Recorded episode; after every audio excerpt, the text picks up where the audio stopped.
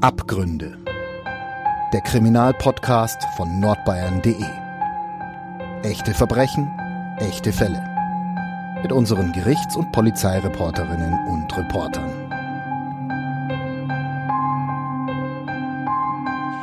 Hallo und herzlich willkommen zu einer neuen Folge Abgründe, dem True Crime Podcast von nordbayern.de. Mein Name ist Lena Wölki und mir gegenüber sitzt Ulrike Löw. Hallo Uli. Hallo Lena. Ja, wir sind endlich wieder zurück aus der Sommerpause. Endlich haben wir wieder neue Fälle für euch. Und ich muss ehrlich sagen, ich freue mich total wieder mit dir im Aufnahmestudio zu sitzen. Ich freue mich auch sehr darüber, obwohl Sommer, es ist hier heute noch immer sehr warm. Das ahnen unsere Hörerinnen und Hörer natürlich nicht. Es ist fast ein bisschen wie in einer Sauna. Ich hätte mein Handtuch mitbringen sollen. genau. Naja. Aber darum soll es jetzt heute nicht gehen, sondern es geht wieder um einen neuen Fall, den wir euch heute mitgebracht haben. Und ich würde sagen, wir verlieren gar nicht viel Zeit, sondern steigen gleich ein. Und zwar mit einem Morgen. Es war genauer gesagt 9 Uhr morgens, als Nathalie F. am 10. Dezember 2021 schwer verletzt im Treppenhaus lag. Nachbarn hatten sie gefunden und die alarmierten sofort die Rettungskräfte, nachdem sie sie gefunden haben. Nathalie F. wurde dann daraufhin ins Nürnberger Südklinikum gebracht, doch die Ärzte konnten sie nicht mehr retten. Sie hatte einfach zu viel Blut verloren. Das Entsetzen daraufhin in Burg Farnbach war richtig groß natürlich. Burg Farnbach übrigens ist ein Ortsteil von Fürth. Weil hier in Burg Farnbach hatte sich doch tatsächlich eindeutig ein Verbrechen zugetragen. Hier wurde Nathalie F. nämlich an jedem Morgen gefunden. Nach dem Täter wurde dann sofort gefahndet und sogar ein Hubschrauber kreiste im Fürther Westen. Also, die Zeugen hatten den Notruf gewählt. Die Verletzungen ließen darauf schließen, dass die Frau Opfer eines Gewaltverbrechens geworden war. Und so hatte es uns dann auch die Polizei in der Pressemitteilung an jenem Freitag mitgeteilt. Aber bevor wir da jetzt zu weit einsteigen, was genau ist passiert, Uli? Ja, es ist genau wie du beschreibst, Lena. Das Verletzungsbild der Nathalie F. war also so eindeutig, dass den Nachbarn sofort klar war, also die Nachbarn, die sie im Treppenhaus gefunden hatten, die Nathalie, die hat keinen Unfall gehabt. Die ist Opfer eines Gewaltverbrechens geworden, die ist erstochen worden. Und weil nicht nur die Chance bestand, sie noch zu retten, sondern die Polizei und die Sicherheitskräfte und die Beamten eines Spezialeinsatzkommandos auch noch die Chance gewittert haben, dass der Täter möglicherweise noch in der Nähe sein könnte oder vielleicht auf der Flucht eine Waffe weggeworfen hat, ging es sofort mit der Suche los. Da wurden Anwohner befragt und Polizeihunde waren im Einsatz und wie du gerade beschrieben hast, ein Polizeihubschrauber mhm. kreiste eben über Fürth. Das heißt, da war jedem klar, an diesem 10. Dezember, hier hat sich ein Verbrechen ereignet und hier wird nach einem Verbrecher auch gefahndet die Nathalie F., die heißt natürlich nicht so, wie immer haben wir die Namen geändert, ist dann tatsächlich im Klinikum verstorben, leider. Das heißt, es wird jetzt wegen eines Tötungsdeliktes ermittelt und es dauert nur eine knappe Woche, nämlich am 18. Dezember 2021 wird auch tatsächlich ein Tatverdächtiger festgenommen, und zwar in einer Pension in Bochum. Fast ein Jahr später im Herbst 22 stand dieser Mann dann vor Gericht. Ja, und so viel darf ich da jetzt schon mal vorausschicken. Dieser Mann ist jetzt nicht nach Bochum gefahren, weil er ins Ruhrgebiet so wahnsinnig besondere Beziehungen hat. Der ist natürlich geflohen, weil er ganz genau wusste, dass es nun vermutlich für ihn in den Knast gehen würde. Er wurde auch übrigens nicht das erste Mal angeklagt und verurteilt. Genau, deswegen hat er ja gewusst, dass es jetzt eng wird und drum ist er ins Ruhrgebiet gebraust. Josef S., auch sein Name ist natürlich geändert, stammt aus Niederbayern. Und der ist alles andere als ein unbeschriebenes Blatt. Er ist eigentlich das Abbild eines Schwerverbrechers. Der hat bereits viele sehr, sehr schwere Gewalttaten begangen. 2009 hatte ihn das Amtsgericht Straubing wegen Betrugs zu einer Geldstrafe verurteilt. Das klingt harmlos, es geht weiter. Im November, also dieses Urteil des Amtsgerichts Straubing war im April. Im November desselben Jahres steht er dann vor dem Amtsgericht in Regensburg wegen gefährlicher Körperverletzung, wegen Nötigung und weil er unerlaubt eine Schusswaffe mit sich geführt hatte. Damals bekommt er eine Freiheitsstrafe von einem Jahr. Im April 11 steht er wieder in Straubing vor Gericht, wird wieder verurteilt. Diesmal ging es um Betrug. Und 2015, im März schließlich, der vorläufige Höhepunkt, das Landgericht Regensburg ist davon überzeugt, dass er ein Gewalttäter ist. Er wird wegen Körperverletzung und Vergewaltigung fast sieben Jahre hinter Schloss und Riegel geschickt. Und im Sommer 21, das ist kurz bevor er die Nathalie F. dann kennenlernt, wird er aus dem Gefängnis entlassen. Und im Winter 2021, also wieder nur wenige Monate später, brachte er dann Nathalie F. um. Und vielleicht sollten wir eine kleine Triggerwarnung vorausschicken. Es ist hier wirklich die, es liest sich, es hört sich an wie die Chronik eines angekündigten Todes. Es fällt schwer, Behördenversagen hier an irgendeiner Stelle zu sehen, aber es bleibt trotzdem natürlich immer aus der Retrospektive mhm. zu sagen, diese Tat hat sich irgendwie angekündigt. Die beiden, Josef und Natalie, lernen sich über eine Partnerplattform im Internet kennen. Er ist zu dem Zeitpunkt 44 und die Nathalie ist zu diesem Zeitpunkt 36 Jahre alt. Die treffen sich einige Male. Der Josef hat ihr auch tatsächlich von seiner Vergangenheit aus dem Gefängnis erzählt.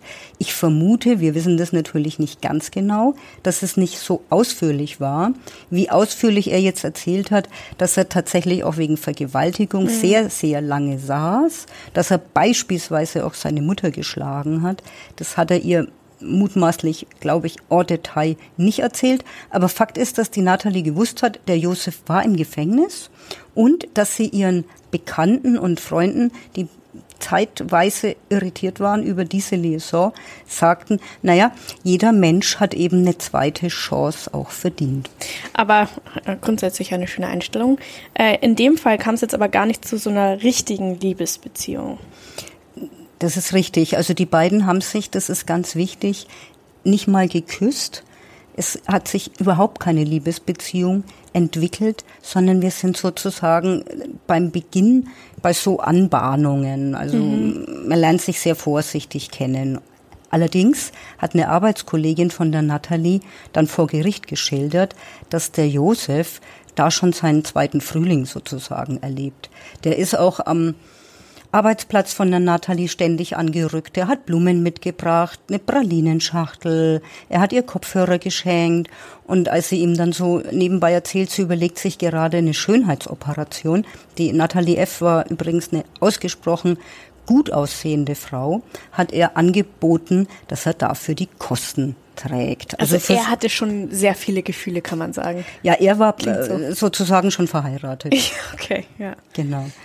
Aber das hat dann eben auch diese frühere Arbeitskollegin von der Nathalie F. gesagt. Bei der Nathalie hat es eben nicht geprickelt. Und die hat sich nicht wirklich auf ihn eingelassen und da ist einfach kein Funke übergesprungen und trotzdem hat er nicht von ihr abgelassen. Und so kommt es dann zu einem gemeinsamen Abendessen ich nehme an, viele der Hörerinnen und Hörer kennen das, diese Situation. Es fängt was an. Es muss ja jetzt keine Liebesbeziehung sein, es kann ja auch eine berufliche Beziehung sein, eine Freundschaft. Und irgendwie kommt man an den Punkt, wo man eine klare Entscheidung treffen muss mhm. und merkt, mh, mm, das geht für mich nicht weiter. Genau, du magst ja. jetzt auch gleich so ein Gesicht, du weißt genau, von was ich spreche. Es ist immer verdammt schwer, unangenehm, sowas zu sagen. Und in dieser Situation ist jetzt die Nathalie, und sie weiß ja aufgrund seiner Geschenke und so weiter, ihm ist die Sache echt ernst. Und jetzt an diesem 20. November 2021 treffen die sich zum Abendessen. Und jetzt beschließt sie, sie will ihm das jetzt sagen. Aus seiner Sicht ist es praktisch wie Schluss machen. Mhm. Wie eine Scheidung, nachdem er gefühlsmäßig schon verheiratet war. Genau. Und sie sind also im Lokal und die nimmt jetzt ihren ganzen Mut zusammen und sagt ihm das, aus der Liebesbeziehung wird nix und er ist jetzt total frustriert und an diesem 20. Äh, November verlassen sie jetzt das Lokal. Er stinksauer, Hm. Vielleicht schweigsam, man weiß es nicht, aber man kann sich die dunkle Wolke, die jetzt über diesen beiden hängt, so bildlich vorstellen, finde ich. Ich meine, für Natalie ist es jetzt nicht nur unangenehm, so wie es für viele andere wahrscheinlich auch wäre, mit jemandem Schluss zu machen oder irgendwas mhm. Anfangendes zu beenden. Äh, für sie ist das sogar gefährlich, denn er, also Josef, ist auch ein gefährlicher Mann und man sieht es an seinen Vorstrafen, Vergewaltigung, er hat die Mutter geschlagen, der hat auch einen gewissen Hass auf Frauen. Ja, und wie du sagst, er hat einen Hass auf Frauen. Und ich habe ja schon gesagt, ich stelle es mir so vor, als ob nach dieser Trennungsabsicht oder dieser Abweisung, dieser Zurückweisung, die die Nathalie ihm gegenüber im Lokal formuliert, er natürlich stinksauer ist und sich zurückgewiesen ist und zutiefst gekränkt. Und das kann er nicht wegatmen oder schlucken. Das kann er nicht verkraften. Und jetzt steigen die gemeinsam ins Auto.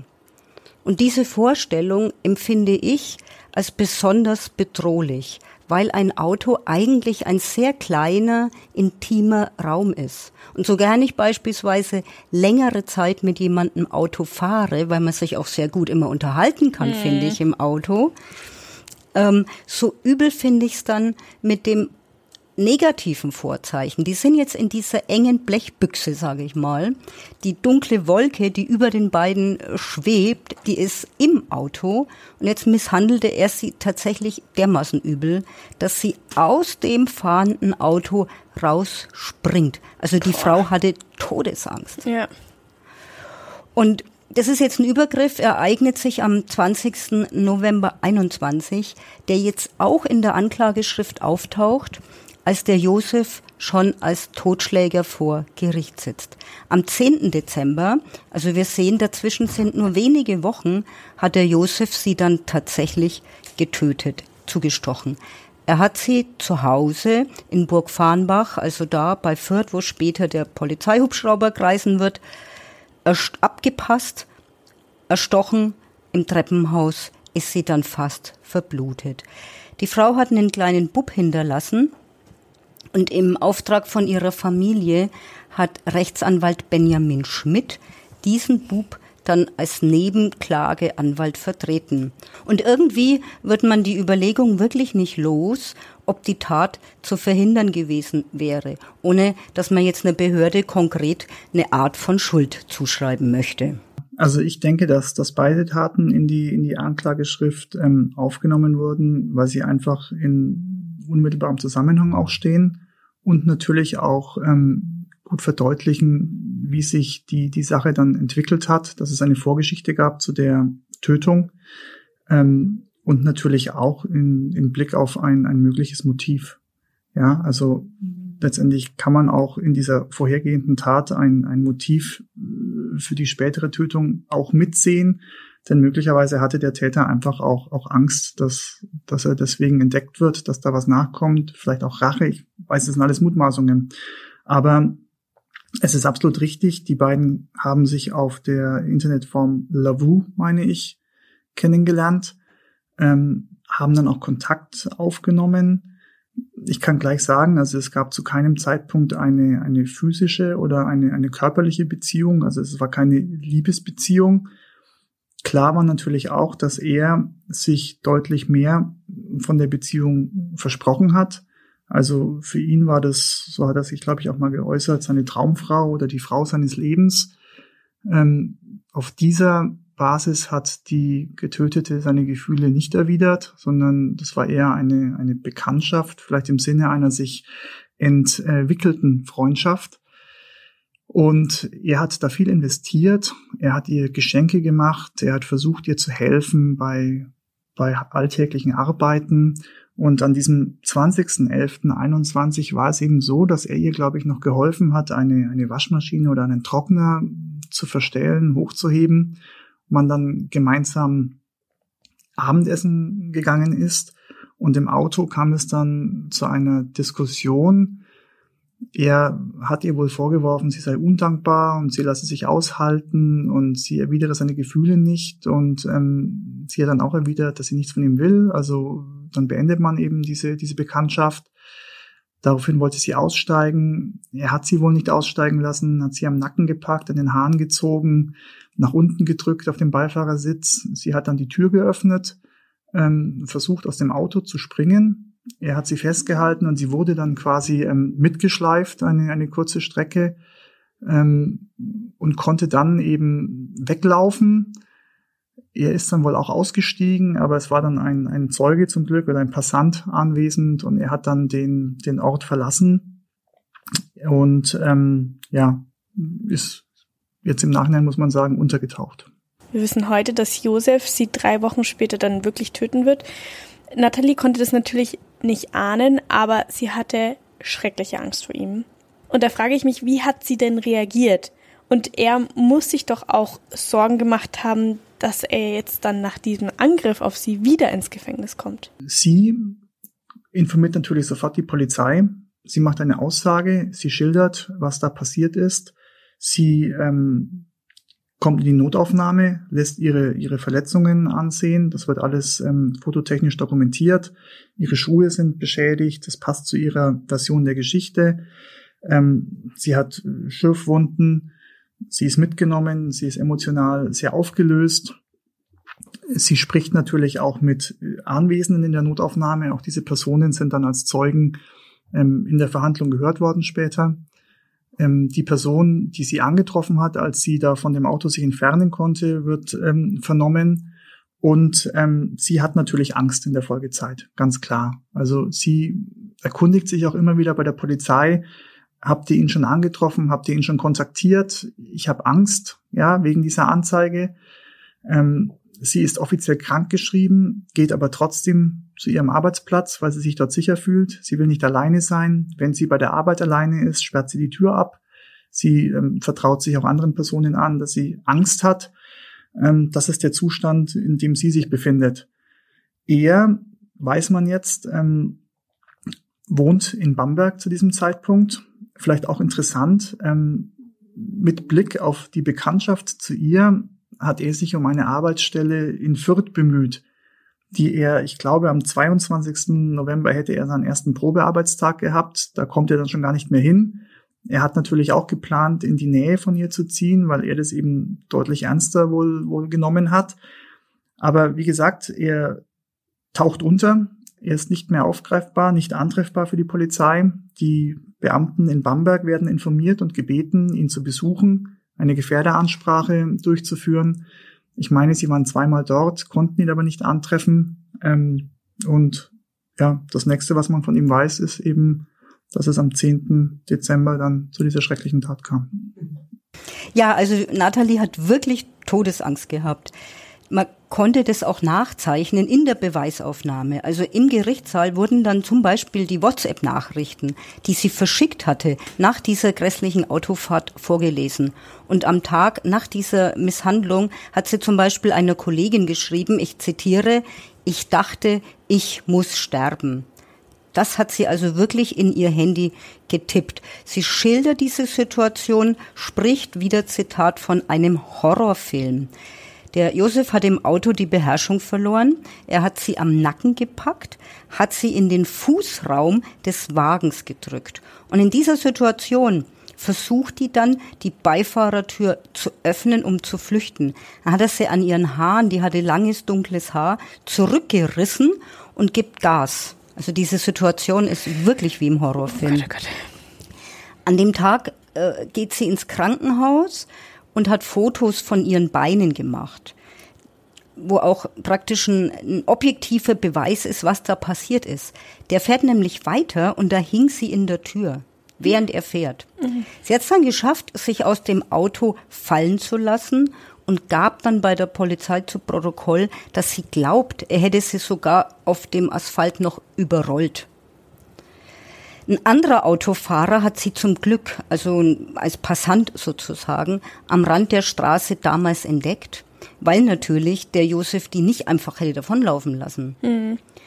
Und der hat ähm, dann gleich Hilfe gerufen, ist ihr beigestanden und auch er hat als Zeuge ausgesagt und hat geschildert, dass das Knie von der Natalie F. wirklich knallrot war und auch er hat irgendwie das äh, vermutet, dass die, dass er vielleicht über den Körper von der Frau gefahren sei und hat eine total aufgelöste pausenlos weinende Natalie F. geschildert. Also das kann man sich ja vorstellen. Mhm paar Stunden vorher noch, ähm, mit dem muss ich Schluss machen und jetzt sozusagen in Todesangst.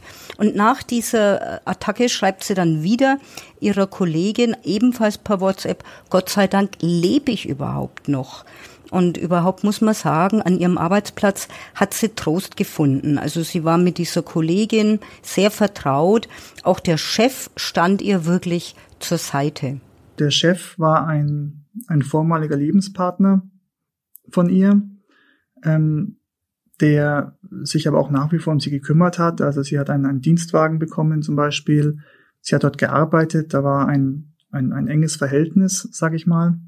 Und er hatte dann eben an diesem besagten Tag auch wirklich Sorge, so hat er es ausgedrückt, warum sie nicht zur Arbeit erschienen ist, weil er eben auch festgestellt hat, dass sie verängstigt ist und hat dann eben auch, glaube ich, die, die Polizei selber auch kontaktiert.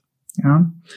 Auch hier muss man vielleicht schon vorwegnehmen, dass ähm, die Kripo sehr, sehr sorgfältig und umfangreich ermittelt hat und dass natürlich jede Person, die in irgendeiner Art und Weise eine, eine Vorgeschichte mit ihr hatte oder ein Näheverhältnis, ähm, sorgfältigst ähm, überprüft worden ist. Und dazu gehörte natürlich auch der Chef. Ähm, natürlich hatte er mit der Sache gar nichts zu tun.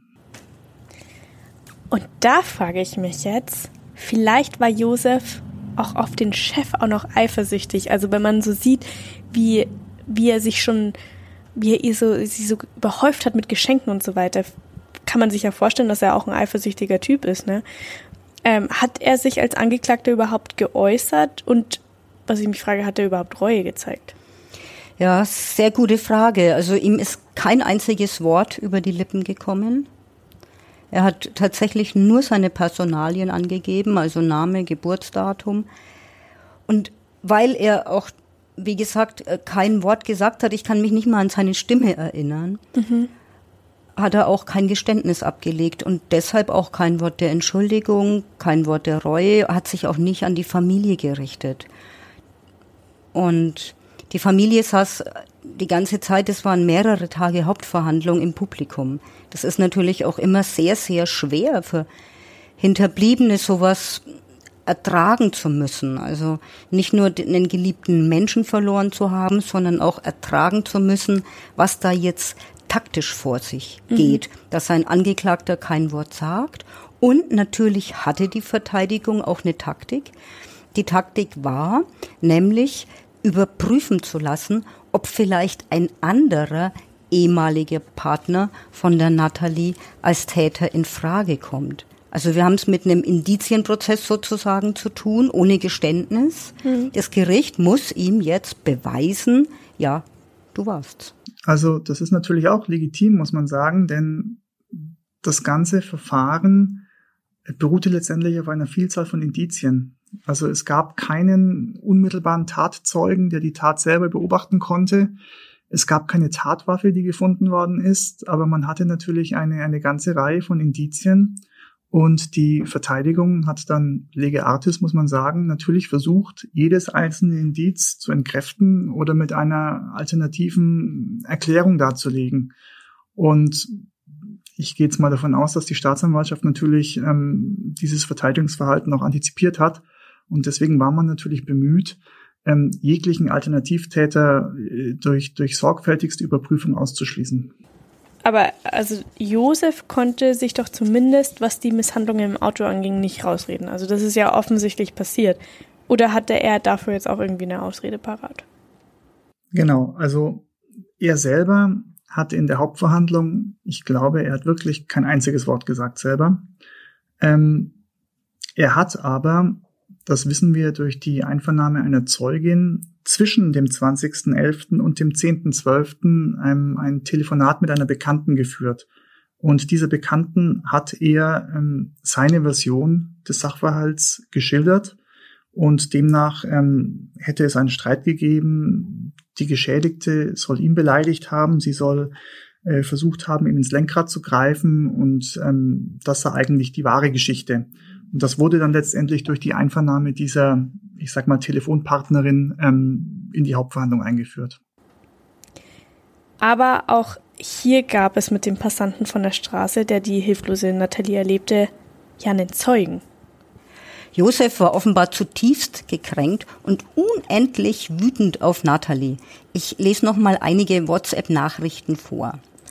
Josef hat zum Beispiel an Nathalie geschrieben, Du bist die Frau meines Lebens. Ich kann mir ein Leben ohne dich nicht vorstellen. Darf ich mal noch mal kurz einhaken? Die hatten sich zu dem Zeitpunkt ja noch nicht mal geküsst. Ja, ganz genau. Die also, beiden sind zu diesem Zeitpunkt kein Paar. Sie ja. haben sich, wie du das richtig sagst, nicht mal geküsst. Die einzigen Küsschen und Kuss-Smileys, die werden äh, per WhatsApp von dem Josef an die Nathalie verschickt. Okay. Und als er jetzt zurückgewiesen worden ist von der Nathalie, wird die Frau, die vorher die beste Partnerin der Welt gewesen wäre. Die Liebe seines Lebens. Die Liebe seines Lebens zur, raten wir, Schlampe natürlich. Und als sie ihm das bei diesem gemeinsamen Abendessen gesagt hat, dass sie ihn zwar mag, dass sie ihn nett findet, dass es aber mit einer Liebesbeziehung nichts wird, wurde aus diesem extrem gut extrem schlecht. Aber man muss sagen, im Gerichts, im Strafverfahren im Gerichtssaal hat das Schweigen Josef nicht weitergeholfen. Man konnte zwar keine Tatwaffe finden, aber es gab doch sehr, sehr viele Indizien. Und in der Beweisaufnahme wurden sie wie kleine Mosaiksteinchen aneinandergelegt. Man muss sich das jetzt so vorstellen. Es heißt ja immer im Zweifel für den Angeklagten. Dieser Spruch, der gilt aber für die Richter. Und in Schwurgerichtsverhandlungen, also wenn es um Mord und Totschlag geht, sitzen da drei Berufsrichter und zwei Schöffen. Und die müssen gemeinsam eben zweifelsfrei zu der Annahme kommen, zu der Überzeugung kommen, der, der hier sitzt, der ist der Täter. Und hier gilt der Spruch im Zweifel für den Angeklagten. Also die Zweifel dürfen die nicht mehr hegen, die Richter dürfen die Zweifel nicht mehr hegen.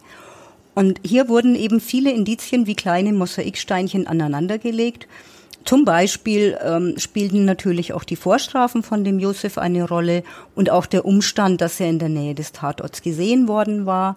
Und dann haben eben diese ganzen Steinchen ein großes Bild ergeben und dieses Bild hat deutlich gemacht, Josef war der Täter. Er war am Tatort und er hatte ein Motiv. Am Ende des Tages hat sich ähm, das Gericht auf Grundlage einer Zusammenschau, also der Gesamtschau der vorliegenden Indizien, zweifelsfrei davon überzeugen können, dass ähm, Josef diese Tat begangen hat. Also das Gericht hat keinen Zweifel daran gehabt. Ähm, es hat ein Alternativtäter gefehlt.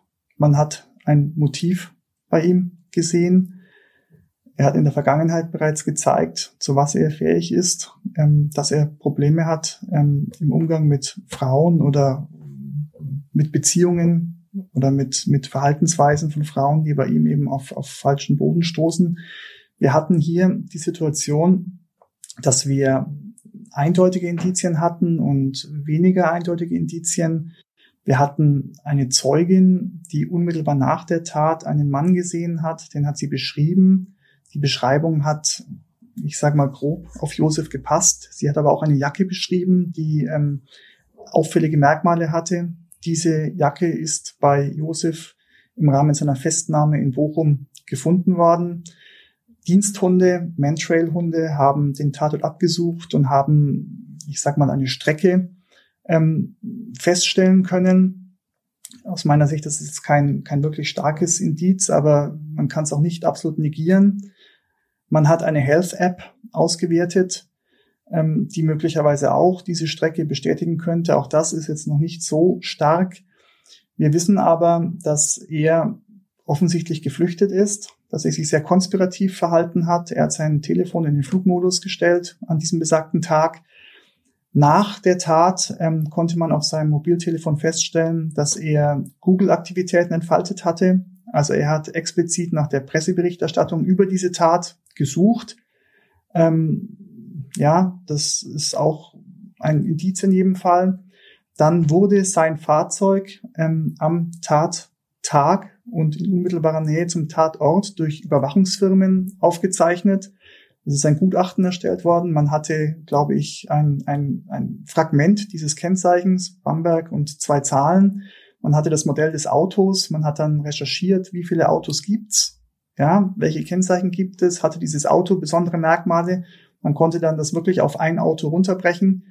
Das heißt, ähm, dieses Auto war zum Tatzeitpunkt dort, ja, sowohl bei der Hinfahrt als auch bei der Wegfahrt in zeitlichem Zusammenhang.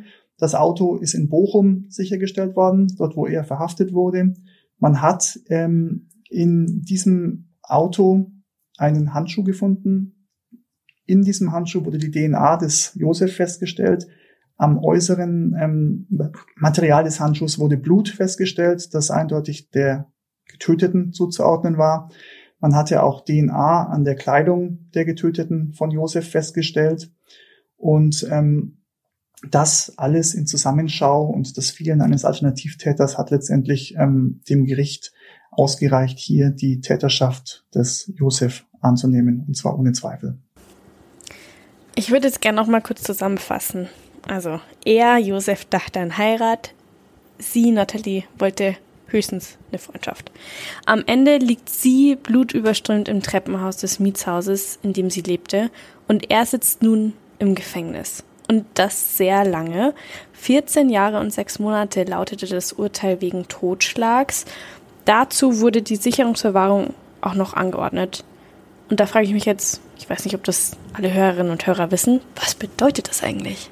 Das bedeutet, dass ähm, ein Gutachter, ein Sachverständiger festgestellt hat, dass von ihm für die Allgemeinheit ähm, erhebliche Gefahren drohen. Ja, das hat der Gutachter festgestellt anhand der, der Prädelinquenz, also was ist vor dieser Tat passiert. Ähm, die Tat selber spricht natürlich dafür und dann gibt es eine Prognose, ähm, was passiert, wenn die 14 Jahre, sechs Monate vorbei sind. Und da sieht er eben ein, ein, ein Sicherungsbedürfnis. Das heißt, dass ähm, Josef nicht entlassen werden wird nach 14 Jahren, sechs Monaten, sondern eine äh, nachträgliche Sicherungsverwahrung ähm, angeordnet wurde, die zeitlich unbefristet ist. Das heißt, es ist nicht abzusehen, wie lange das dauert, aber ähm, es wird natürlich dann in einem gewissen ähm, Turnus immer wieder überprüft. Ich meine, das ist jährlich und ab einer bestimmten Zeit dann alle neun Monate werden Gutachter sagen, ähm, besteht diese Gefahr noch, dieses Sicherungsbedürfnis besteht es nicht mehr. Und solange dieses Sicherungsbedürfnis besteht, ähm, wird er nicht entlassen werden. Kurz zur Einordnung, als er im Herbst 2022 vor Gericht stand, da war er 44 Jahre alt. Und das heißt, wir können an dieser Stelle nicht sagen, wie alt der Josef sein wird, wenn er wieder in Freiheit ist. Also wenn sich die Gefängnistüren für ihn mal wieder öffnen. Das ist, das ist alles, alles Spekulation. Aber ähm, wenn man sich äh, die Vita ansieht und ähm, diese Tat ansieht und sich auch vor Augen führt, dass ähm, die Vorstrafen oder die vorherigen Vorfälle standen letztendlich alle im Zusammenhang mit, ähm, mit Frauen, mit einem, ja, ich sag mal, schwierigen Verhältnis zu Frauen, ob das äh, Partnerinnen waren oder die eigene Mutter. Ähm, da gab es immer wieder Übergriffe, teilweise heftige Übergriffe, ähm, dass hier natürlich ein, ein Problem ja, begründet liegt. Du hast es ja schon gesagt, ähm, Nathalie hatte einen Sohn. Und da frage ich mich jetzt, wer kümmert sich jetzt um das Kind? Um den Jungen kümmert sich sein Vater und natürlich auch die, die Angehörigen. Mhm. Es fällt einmal mehr auf, eine Frau lebt dann gefährlich, wenn sie sich von ihrem Partner trennen will. Wir haben ja in diesem Podcast auch schon häufiger von Femiziden gesprochen ich habe es auch versucht nochmal zu recherchieren. Die, die Aufklärungsquote bei, bei Tötungsdelikten liegt ja, glaube ich, zwischen 91 und, und 94 Prozent. Zumindest in Bezug auf die Tötungsdelikte, die als Tötungsdelikte erkannt werden. Ja, also wenn jemand natürlich, wenn überhaupt keine Anzeichen erstmal auf ein, ein Fremdeinwirken schließen lassen, dann fallen die vielleicht unter den Tisch. Und ähm, auffällig ist natürlich, dass die Täter in einem deutlich überwiegenden Teil immer aus der der näheren Beziehung, aus, der, aus, aus dem engsten Kreis stammen oder eine persönliche Beziehung zumindest besteht. Hier ist es natürlich schon so, dass ein, ein absolutes Missverhältnis bestanden hat, wie diese Bekanntschaft äh, aufgefasst wird oder interpretiert wird. Und ähm, ich bin der Meinung, dass in dieser Konstellation zwei, zwei sehr ungünstige Persönlichkeiten einfach aufeinander getroffen sind. Wir haben den Angeklagten, der ja jahrelang nun in Haft war, diese Frau über eine, eine Plattform kennenlernt, sich, sich offensichtlich Hals über Kopf verliebt, auf eine Beziehung aus ist, ähm, sehr viel auch investiert in diese Beziehung. Also der hat in sehr engen finanziellen Verhältnissen gelebt, aber ähm, hat ihr teure Geschenke gemacht, also hat deutlich über seinem Rahmen sie beschenkt. Er hat ihr geholfen, wo er nur konnte. Und ähm, sie war eben, ich sage jetzt mal, offenkundig auch neugierig und offen für, für neue Bekanntschaften. Ähm, sie war sich auch ihrer, ihrer Außenwirkung sicherlich bewusst. Es war eine, eine, eine sehr gut aussehende, attraktive junge Frau. Aber sie war sicherlich kein, kein Bindungstyp.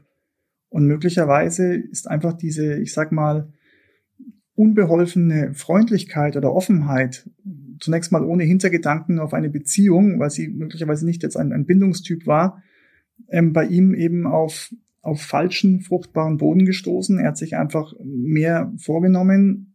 Er hat diese Signale missverständlich aufgefasst, ähm, hatte einen anderen Erwartungshorizont und hat sich dann am Ende des Tages ähm, maximal enttäuscht gefühlt, ausgenutzt gefühlt möglicherweise.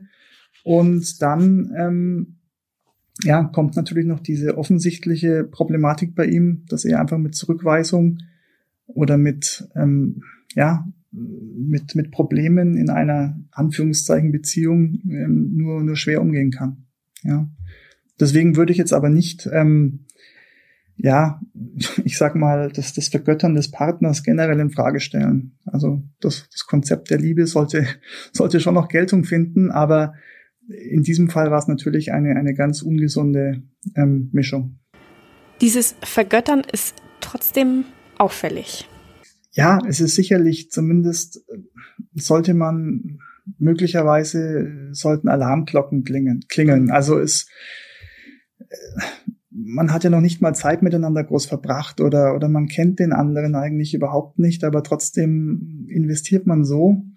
Aber auch da muss man sagen, dass zumindest aus, aus der Beweisaufnahme oder den Ermittlungen hervorgeht, dass das bei der Getöteten schon zu einem Kloß im Hals geführt hat. Also sie hat sich eingeengt gefühlt. Das hat sich auch aus den, aus den Chats und aus den, aus den Gesprächen, die sie mit anderen geführt hat, deutlich ergeben. Und dass ihr das alles, ich sag mal, too much war.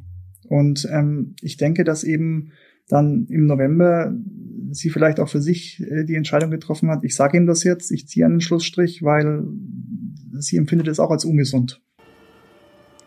Natürlich ist man im Nachhinein immer schlauer, wir haben es ja gerade auch schon mal gesagt, aber ich verstehe jetzt, was du gemeint hast, als du gesagt hast, man wird den Gedanken nicht ganz los, dass sich die Tat irgendwie angekündigt hat.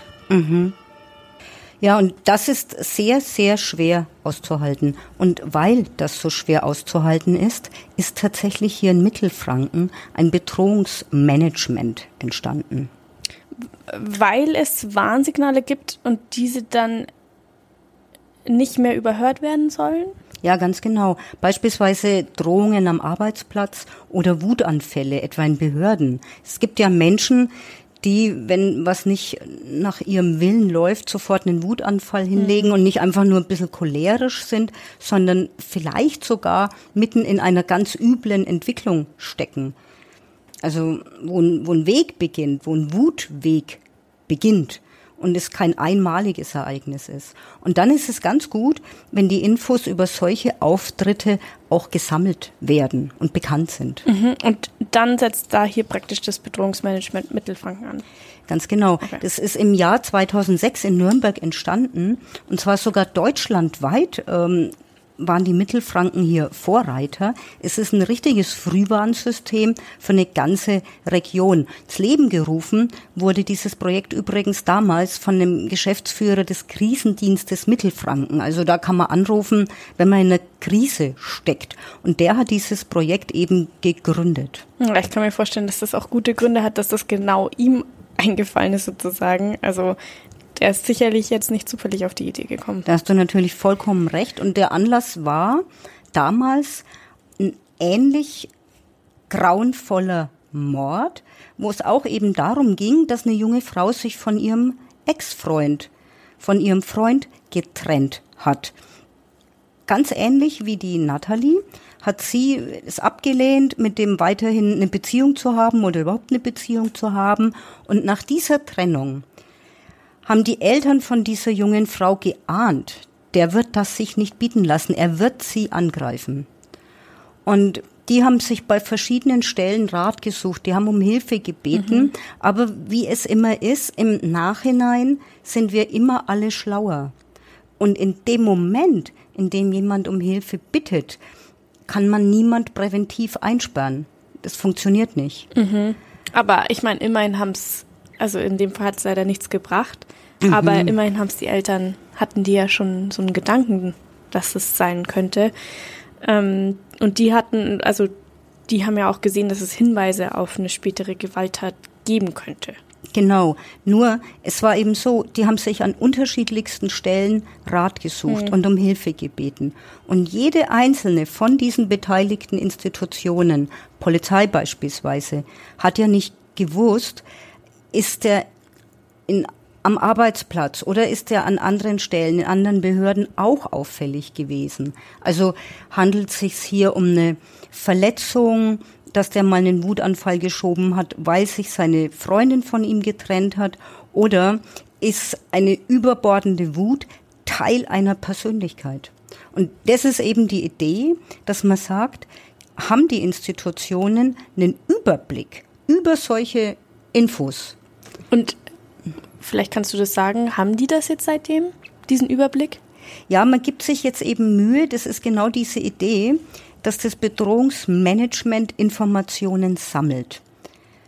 Weil man eben glaubt, wenn man so ein Gesamtbild hat, dann könnte mal die Polizei im Sinn einer Gefährderansprache so einen Menschen aufsuchen und er hätte das Gefühl, er wird gesehen. Er ist nicht unterm Radar, er kann da nicht vor sich hin wursteln und jeden ähm, antoben, wie es ihm gerade passt, sondern er wird gesehen. Und man hofft auch, dass sich Opfer, Geschädigte, es geht da auch ganz oft um Frauen, die Gewalterfahrung machen, ernst genommen fühlen und sich ebenfalls gesehen fühlen und dann mehr Mut haben. Also es funktioniert so, dass eben Vertreter von 20 verschiedenen Institutionen sich regelmäßig treffen. Das sind Mitarbeiter vom Jobcenter dabei. Auch darüber hört man ja immer wieder, dass Leute in Jobcentern völlig eskalieren. Ja. Genau. Der sozialpsychiatrische Dienst ist dabei. Auch die sind natürlich ganz nah dran. Die suchen ja Menschen zu Hause auf. Die Polizei ist natürlich dabei. Die Polizei ist ja, eilt ja nicht nur hinzu, wenn ein Verbrechen geschehen ist, sondern die haben ja auch einen Präventionsauftrag. Deshalb ist die Polizei dabei. Beraterinnen aus dem Frauenhaus sind dabei, die natürlich auch ganz oft bei Frauen, die misshandelt und geschlagen werden, die Vorgeschichten kennen. Mhm. Ähm, und die alle waren auch am Aufbau von diesem Netzwerk beteiligt und sitzen da miteinander am Tisch. Also der Mehrwert oder die Idee ist sozusagen, man ist niederschwellig unterwegs. Man kann Fälle, die vielleicht nur subjektiv als bedrohlich empfunden werden, irgendwie besser handeln. Also die Polizei kann vielleicht schon deeskalieren und es geht auch um die Scheu, dass man die Polizei auch rechtzeitig einbindet. Also ich vergleiche es mal damit, wenn ich jetzt hören würde, dass bei uns im äh, äh, Wohnhaus in irgendeiner Wohnung rumgeschrien wird, dann weiß ich nicht genau, ab welchem Zeitpunkt würde ich denn die Polizei naja, rufen. Damit würde man ja eigentlich eher warten. Genau. Also nur wegen Schreien würde man sie wahrscheinlich nicht gleich rufen. Genau. Genau. Mhm. Und es gibt also eine Scheu, will ich damit einfach nur sagen, ähm, überhaupt Ordnungskräfte oder Behörden zu informieren. Und diese Scheu, die gibt's natürlich auch innerhalb der Behörden. Also wenn einer im Jobcenter jetzt mitbekommt, dieser Antragsteller, der rastet völlig aus, nur weil er glaubt, dass ihm mehr Leistungen zustünden, mhm. dann hat der vielleicht aufgeatmet, dass ihn dieser Klient irgendwann verlässt in der Behörde. Aber er hat mit dieser Info nichts mehr gemacht. Was hätte er mit dieser Info machen sollen? Ja. Es, es wäre zu wenig gewesen, um Anzeige bei der Polizei zu erstatten. Es ist aber genügend, um es ihm, dass es ihm aufgefallen ist. Und diese Infos werden eben in diesem Management sozusagen gesammelt und dann verwertet. Mhm. Ich höre jetzt ehrlich gesagt zum ersten Mal von diesem Management. Ich finde es total spannend. Deswegen muss ich aber nochmal fragen, ähm, beteiligt sind nur Vertreter von Behörden und Institutionen, also du hast ja jetzt gerade zum Teil schon vorgestellt. Privatleute sind da jetzt nicht gefragt, können die aber Hinweise geben oder anders formuliert, Privatleute können sich ja also wir haben es ja gerade schon gesagt, jederzeit an die Polizei wenden oder auch an andere Behörden, denen sie vertrauen. Ähm, und dann gelangt praktisch deren Hinweis beziehungsweise deren Information in das Netzwerk zu dem Bedrohungsmanagement. Ganz genau so ist es, weil es eben Menschen gibt, die eine mögliche Gewalttat vorher andeuten. Also es passiert häufiger, als man denkt, ähm, dass Gewalttaten, selbst Tötungsdelikte vorher angekündigt werden. Und manche fallen eben bei Behörden nur als Querulanten auf. Es gibt, das hatten wir bei Reichsbürgern häufig, dass sie Waffen, diese unerlaubt zu Hause besitzen, trotz einer Aufforderung nicht abgeben. Und das entwickelt natürlich ein wahnsinniges äh, Gefährdungspotenzial. Und da setzt eben das Bedrohungsmanagement an. Und was übrigens hier, die haben da auch eine Checkliste, was mhm. so besondere Punkte sind, die auffällig sind. Und was jetzt hier zurück zu unserem Fall um die Nathalie F. und den Josef S. auch ein ganz auffälliger Punkt auf deren Checkliste ist, sind auffällige Liebesbekundungen. Ah ja, Liebe seines Lebens, sage ich nur. Genau. Okay, alles klar. Ja, vielen Dank, dass du uns das mitgebracht hast. Auch total spannend, was da, was da praktisch noch passiert mit dem Bedrohungsmanagement. Ähm, also ich finde das total spannend und ich finde es auch sehr gut im Hinterkopf zu haben, selber. Ja. Auch im Umfeld, ne? Man weiß ja nie, wann man sowas begegnet und jetzt weiß man, wo man das hintragen kann, theoretisch. Genau, und ich denke, Prävention, lieber zweimal hinschauen, mhm. ist immer gut und immer besser. Natürlich wollen wir jetzt nicht Hysterie erzeugen oder in Panik verfallen oder so. Aber trotzdem ist es einfach wichtig zu sehen, schau genau hin, hör genau zu und denk Sachen vielleicht auch mal bis zu Ende. Ja, ich, ich finde, das kann man sowieso in jeden Lebensbereichen das gilt immer, ne? Sachen zu Ende denken hilft immer, genau. In diesem Sinne, ähm, vielen Dank, dass ihr zu Ende gehört habt. Wir hören uns dann in zwei Wochen wieder. Bis dahin, tschüss. Tschüss.